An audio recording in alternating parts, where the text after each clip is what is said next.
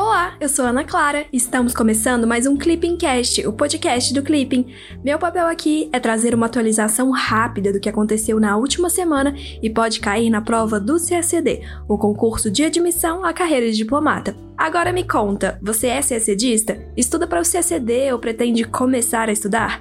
Corre lá para o Clipping, acesse clippingcacd.com.br para ter acesso à plataforma mais completa de estudos para quem quer ser diplomata e começar a estudar para o concurso com autonomia e gastando muito pouco. Romeu, conta pra gente, o que aconteceu nessa semana? Ei Ana, olá pessoal, tudo bem? Meu nome é Romeu e eu tô aqui para ajudar a Ana neste Clippingcast.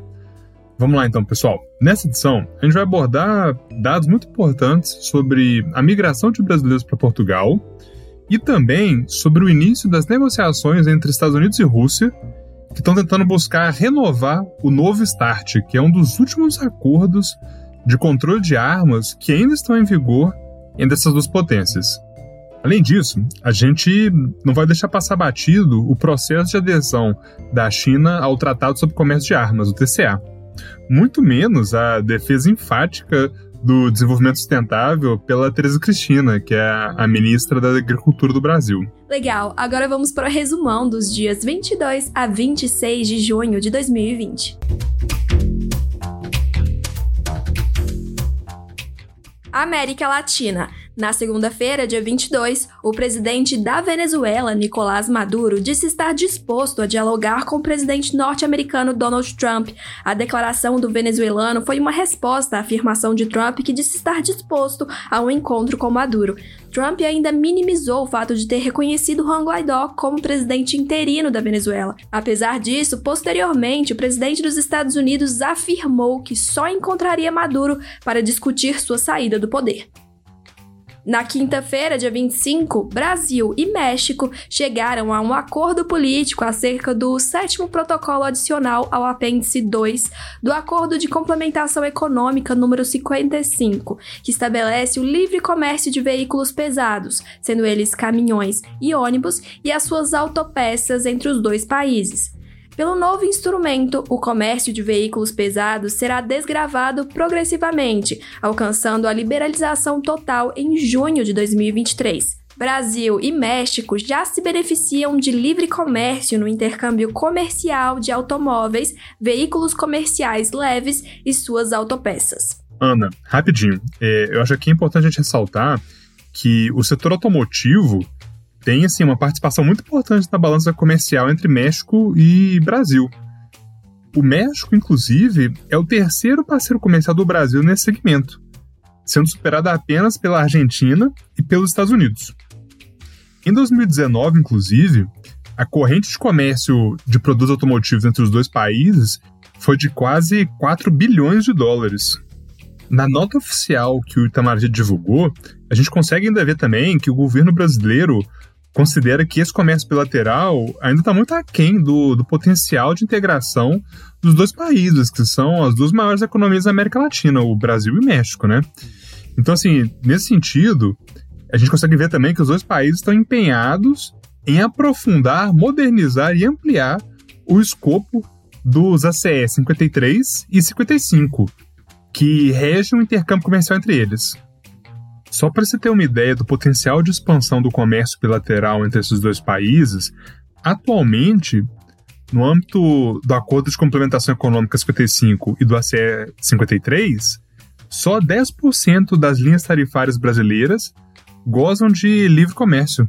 Estados Unidos. Na segunda-feira, dia 22, os Estados Unidos e a Rússia deram início às negociações para tentar estender o prazo do novo START, Tratado de Redução de Armas Estratégicas, que expira em fevereiro de 2021. O acordo foi assinado em 2010, entrou em vigor no ano subsequente e objetiva limitar o arsenal de ogivas nucleares da Rússia e dos Estados Unidos. Atualmente, o grande problema para os norte-americanos é o fato de a China não integrar o tratado, o que o governo dos Estados Unidos busca corrigir. De acordo com a Federação dos Cientistas Americanos, os Estados Unidos possuem 1.750 ogivas nucleares prontas para uso.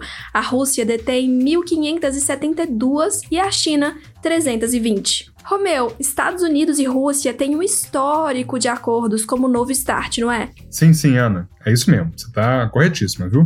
Estados Unidos e Rússia assinaram uma série de acordos que visavam limitar ou então controlar seus arsenais militares, sobretudo de armas nucleares, né? Os principais desses acordos são o SALT I de 1972, o INF de 1987, o START 1 de 91, o SORT de 2002 e o New START de 2010. Em 2019, os Estados Unidos denunciaram o INF, que é o Tratado de Forças Nucleares de Alcance Intermediário, cujo texto determinava o fim da produção e a destruição de todo o estoque de mísseis de médio alcance, tanto na Rússia quanto nos Estados Unidos. Mísseis de médio alcance, né, são aqueles que têm capacidade de atingir alvos num raio entre 500 e 5.500 quilômetros. Esses mísseis lançados de plataformas terrestres podem carregar em suas ogivas tanto explosivos convencionais quanto nucleares. Ao justificar sua saída, os Estados Unidos argumentaram que eles tinham provas de que o Kremlin havia violado o tratado ao desenvolver secretamente um novo tipo de míssil de médio alcance.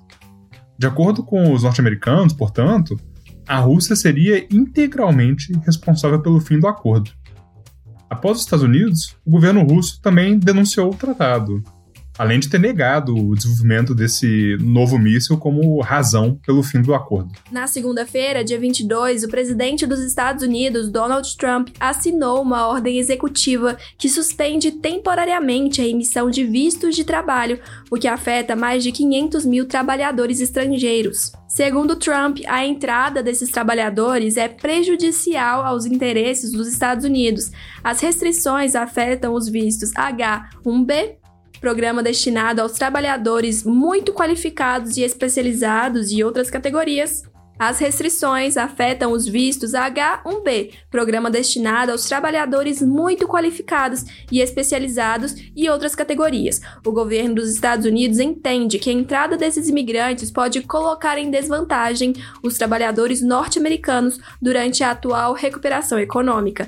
A ordem sofreu críticas de setores da economia que dependem de mão de obra altamente qualificada e que não a encontram no país. China. No sábado, dia 20, a Assembleia Popular Nacional, principal órgão legislativo do país, aprovou a adesão da China ao Tratado sobre Comércio de Armas, TCA. O país é o segundo maior produtor de armas do mundo, atrás somente dos Estados Unidos. Para o governo chinês, a aprovação do texto do tratado representa uma medida importante para apoiar o multilateralismo. Os Estados Unidos, principais vendedores de armas do planeta, assinaram o tratado durante a presidência de Barack Obama, mas o Congresso nunca ratificou o texto. Romeu, o Brasil já ratificou o TCA? Lembro que assinamos, mas eu não tenho certeza se já foi ratificado. Então, Ana, o, se a gente lembrar bem, né, o Brasil participou de forma bem ativa no processo de negociação do texto, assinou o TCA em 2013 e depositou o instrumento de ratificação em 2018. Então, assim, já está valendo para a gente sim. Mas vamos voltar um pouco aqui e tentar relembrar o que é o TCA mesmo, né? o que ele, que ele busca. O, o TCA né, é um tratado internacional, portanto, ele é juridicamente vinculante e ele busca regular as transferências internacionais de armas convencionais. Mas aí você pode se perguntar também, né, o, o que são armas convencionais? Basicamente, são todas as armas que não são de destruição em massa, que não são nucleares, que não são químicas nem biológicas. Tendo esse escopo mais bem definido, então, o que o acordo busca é evitar que essas armas convencionais sejam desviadas para o mercado ilícito e usadas em violações de direitos humanos, em atos de terrorismo e pelo crime organizado. E para isso, o tratado estabelece uma série de requisitos obrigatórios que devem ser cumpridos no comércio internacional de armas convencionais. Na terça-feira, dia 23, militares chineses e indianos concordaram em reduzir as tensões fronteiriças no Himalaia, onde um confronto com vítimas fatais no dia 15 de junho envolveu tropas dos dois países. Tanto Índia quanto China divergem sobre a motivação dos conflitos na fronteira, mas concordam em desescalar a situação, a China reivindica cerca de 90 mil quilômetros na região oeste do Himalaia e outros 38 mil quilômetros no leste. Confrontos esporádicos ocorreram ao longo das últimas décadas, mas mortes não eram registradas desde 1975. Na terça-feira, dia 23, a China finalizou uma importante etapa para a criação do seu próprio sistema de navegação via satélite, o lançamento do satélite Beidou 3 foi a trigésima e última etapa do projeto chinês, que objetiva reduzir a dependência do país da tecnologia dos Estados Unidos, que lideram o setor com seu GPS. Além do sistema chinês e norte-americano, existem dois outros sistemas de navegação no espaço: o europeu Galileu e o russo GLONASS. Desde a década de 1990, a China empreende esforços para lançar seu próprio sistema de navegação. União Europeia. Na sexta-feira, dia 19, a Comissão Europeia debateu possíveis estratégias para evitar a entrada na Europa de produtos brasileiros oriundos de áreas de desmatamento na Amazônia, o comissário europeu para o meio ambiente informou que estão sendo conduzidos estudos de possíveis projetos legislativos sobre o assunto. O comissário ainda classificou o acordo de livre comércio entre Mercosul e a União Europeia como um instrumento importante para exercer influência sobre o Brasil como forma de garantir o cumprimento das metas estabelecidas no Acordo Climático de Paris, assinado em 2015. Ana, rapidinho. É, eu sei que a gente já falou muitas vezes aqui no podcast sobre o acordo de associação entre o Mercosul e a União Europeia, mas acho que vale muito a gente repetir mais uma vez, rever as particularidades, porque é um tema muito caro para a diplomacia brasileira e, e, muitos termos acabam sendo citados de forma errada pelo, pelos meios de comunicação, né? Porque é onde a maior parte das pessoas acaba se informando. Então, vamos lá, é bom lembrar que as negociações comerciais desse acordo foram concluídas em junho de 2019. Só que o acordo ele possui três pilares: diálogo político, cooperação e livre comércio. Fundamentado nesses três pilares, o acordo acaba abordando 21 temas diferentes, desde tarifas para mercados de bens, subsídios, compras governamentais, propriedade intelectual, regras de origem, é, regras para proteção do meio ambiente, são muitas coisas, né? E é bom lembrar também que as negociações elas começaram lá em 1995 com a assinatura do Acordo Quadro de Cooperação Interregional Mercosul-União Europeia. Depois disso, elas acabaram sendo paralisadas em 2004 e retomadas em 2010.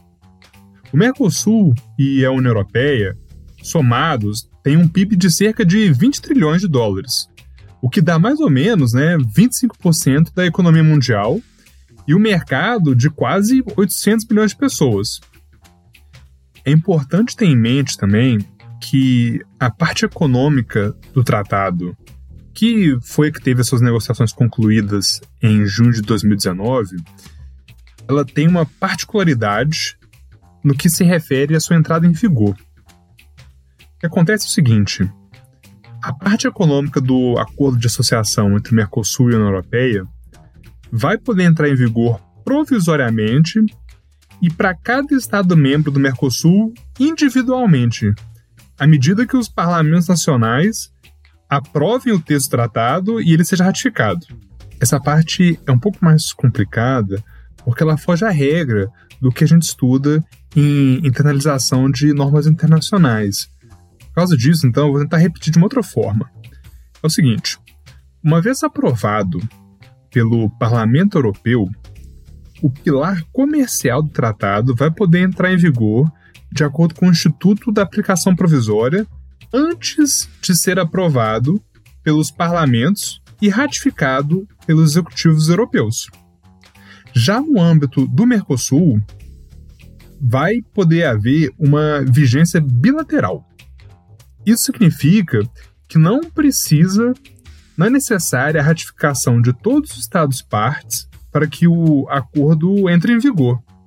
Basta a ratificação de um Estado para que o acordo entre em vigor para esse estado. Caso já esteja valendo para os europeus também, né, pelo pelo Instituto da Aplicação Provisória. Aprovado pelo Parlamento Europeu, o pilar comercial do tratado pode entrar em vigor antes de ser aprovado pelos parlamentos e ratificado pelos executivos europeus, de acordo com o Instituto da Aplicação Provisória no âmbito da União Europeia. Agora, no âmbito do Mercosul, vai haver uma vigência bilateral. Isso significa que não precisa da ratificação de todos os Estados partes para que o acordo entre em vigor. Basta a ratificação de um Estado para que o acordo entre em vigor para esse Estado. OMC. Na terça-feira, dia 23, a OMC anunciou que o comércio internacional deve registrar um retrocesso histórico de 18,5% no segundo trimestre de 2020 devido à pandemia da Covid-19 Entretanto, a organização ressaltou que a queda no ano será menos grave que o esperado, graças à ação rápida dos governos. A OMC continua projetando forte retração no comércio global em 2020, mas avalia agora como improvável que a queda atinja o pior cenário projetado em abril, quando estimou uma retração entre 13 e 32%. Oriente Médio. Na sexta-feira, dia 19, o Brasil votou contra uma resolução do Conselho de Direitos Humanos da ONU que considera ilegais os assentamentos de Israel nos territórios palestinos. A resolução pede que os responsáveis por crimes contra a humanidade sejam responsabilizados na justiça e reconhece o papel do Tribunal Penal Internacional. A resolução do CDH foi aprovada com 22 votos favoráveis, oito votos contrários, incluindo o Brasil, e 17 abstenções. Romeu, desde o início do atual governo, a política externa brasileira tem externado um apoio contundente a Israel no âmbito da ONU, não é? Pois é, Ana, é, você tem razão, e eu ainda adicionaria que esse apoio ele não se limita ao âmbito da ONU, e ele começou até antes do início do governo. Ainda em campanha presidencial, o Bolsonaro chegou a prometer transferir a embaixada brasileira de Tel Aviv para Jerusalém, caso ele fosse eleito, né? Acho que o pessoal lembra disso. E em visita oficial a Israel, ainda no seu primeiro ano de mandato, que foi uma retribuição da presença do Benjamin Netanyahu na cerimônia de posse do Bolsonaro, o presidente acabou retrocedendo nessa promessa da mudança da embaixada, mas anunciou a criação de um escritório comercial em Jerusalém, que passou a ser de responsabilidade da Apex Brasil, que é a Agência Brasileira de Promoção de Exportações e Investimentos. Além disso, o Brasil também apoiou, continua apoiando, né, no caso, o plano de paz e prosperidade do presidente norte-americano Donald Trump para solucionar o conflito Israel-Palestino. Meio ambiente. Na terça-feira, dia 23, a ministra brasileira da Agricultura, Tereza Cristina, afirmou que o Brasil poderia intensificar a produção agropecuária para atender a demanda internacional sem derrubar uma árvore sequer. A ministra defendeu a otimização do uso global de recursos naturais e alegou que apenas 8% do território brasileiro é ocupado por lavouras e ainda não atingiram a plenitude de sua produtividade. Por sua vez, o presidente do Bacen, Roberto Campos Neto, afirmou que o Brasil precisa ter uma maior participação no mercado de títulos verdes. Segundo ele, são negociados 541 bilhões de dólares no mercado mundial de créditos de carbono, enquanto o Brasil representa apenas 1,5 bilhões de dólares. Ana, eu vou aproveitar esse tema para revisar um, um ponto que é bem importante também, ainda que seja meio em baixa, que é o Acordo de Paris. Esse acordo ele tem uma particularidade que foram os próprios países que definiram as metas que eles iriam alcançar, que são as NDC, as contribuições nacionalmente determinadas. No caso do Brasil, a gente se comprometeu a reduzir as emissões de gases do efeito estufa em 37% até 2025 e em 43% até 2030, tendo como base o nível de emissões de 2005. Para alcançar esse objetivo, o Brasil comprometeu-se com, com metas em duas grandes áreas, no setor energético e no setor de uso da terra e de pecuária.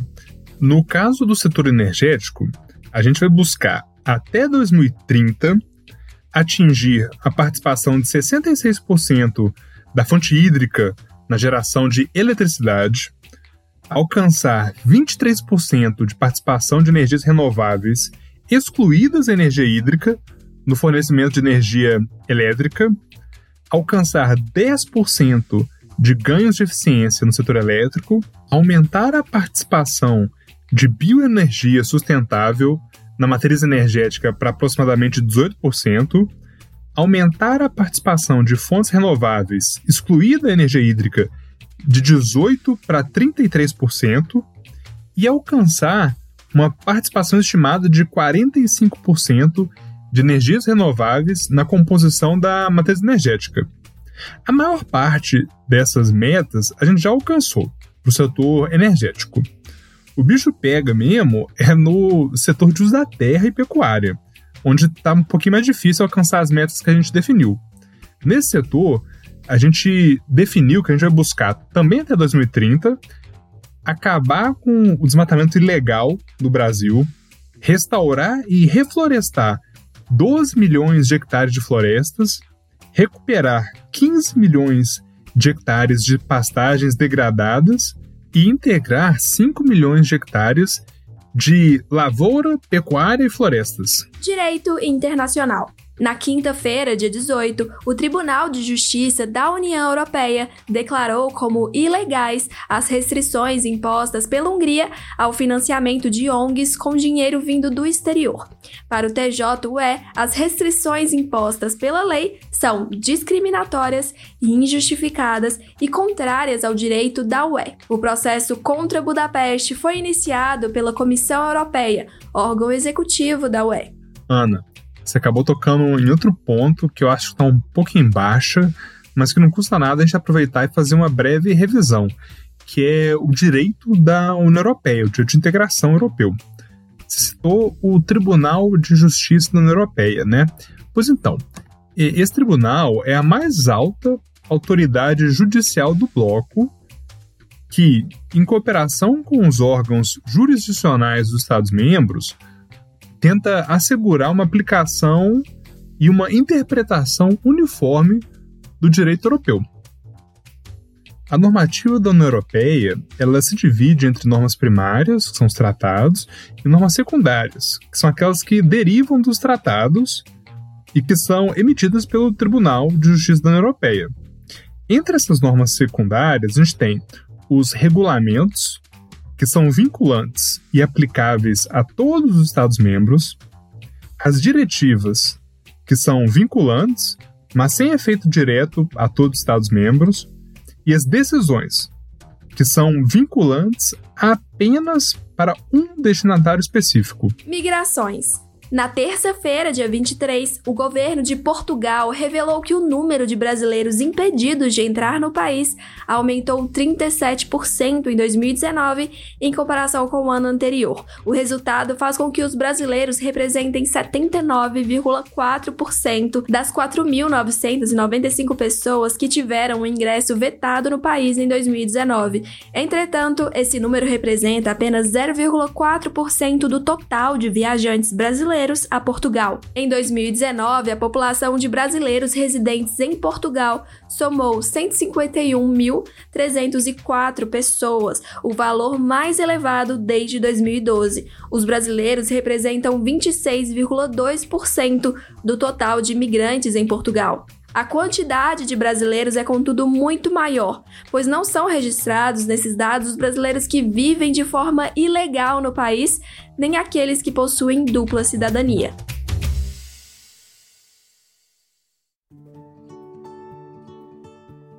Chegamos ao fim do Clipping Cast, com resumão da semana dos dias 22 a 26 de junho de 2020. Agora chegou a sua vez. Mande o seu feedback sobre o conteúdo do podcast pelo nosso Instagram, o arroba clipping_cacd. Além disso, vale compartilhar nas suas redes sociais esse momento aqui em que você está escutando o podcast do Clipping. Até semana que vem. Tchau, tchau!